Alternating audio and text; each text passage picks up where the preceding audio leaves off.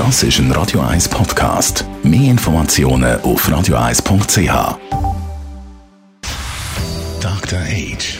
Der Vincenzo Paolino beantwortet die brennendsten Fragen rund ums Leben im Alter. Jetzt auf Radio 1. Vincenzo Paolino. Heute da reden wir über die International Federation of Aging. Ich habe mal gewusst, dass es so etwas gibt. Was ist das eigentlich? Ja, das ist eine sehr interessante äh, Organisation, also die Internationale Vereinigung zum Thema Alter. Die wurde 1973 gegründet und ist äh, basiert in Toronto in, in Kanada.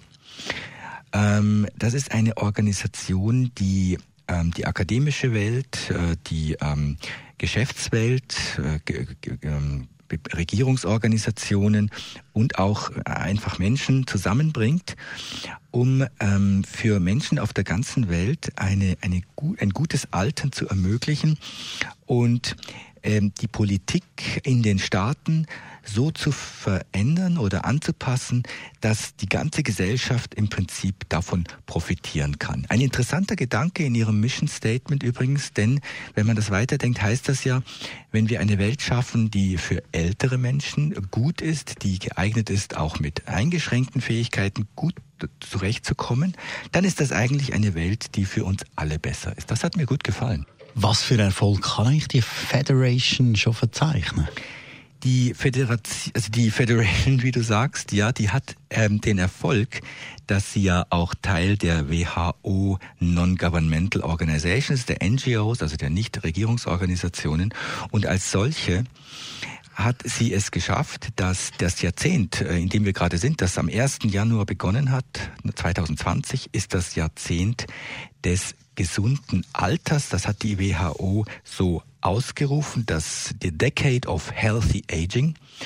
Und äh, das Ziel dieser Dekade ist es, dass jeder ähm, eine Möglichkeit hat, ein möglichst gesundes und langes Leben zu leben. Und der Grund dafür, dass man das ausgerufen hat, diese Dekade, ist, dass wir ähm, heute bereits mehr Menschen auf der Welt haben, äh, über 60, als solche, die unter zehn Jahre alt sind.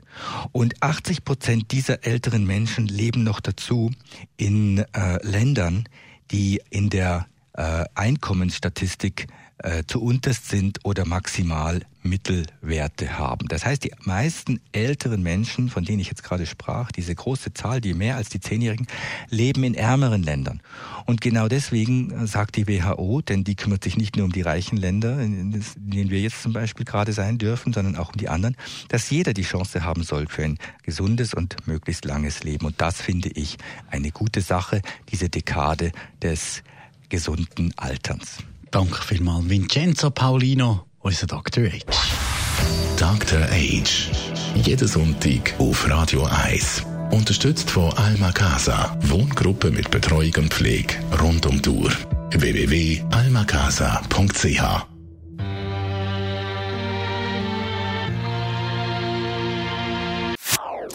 Das ist ein Radio 1 Podcast. Mehr Informationen auf radio1.ch.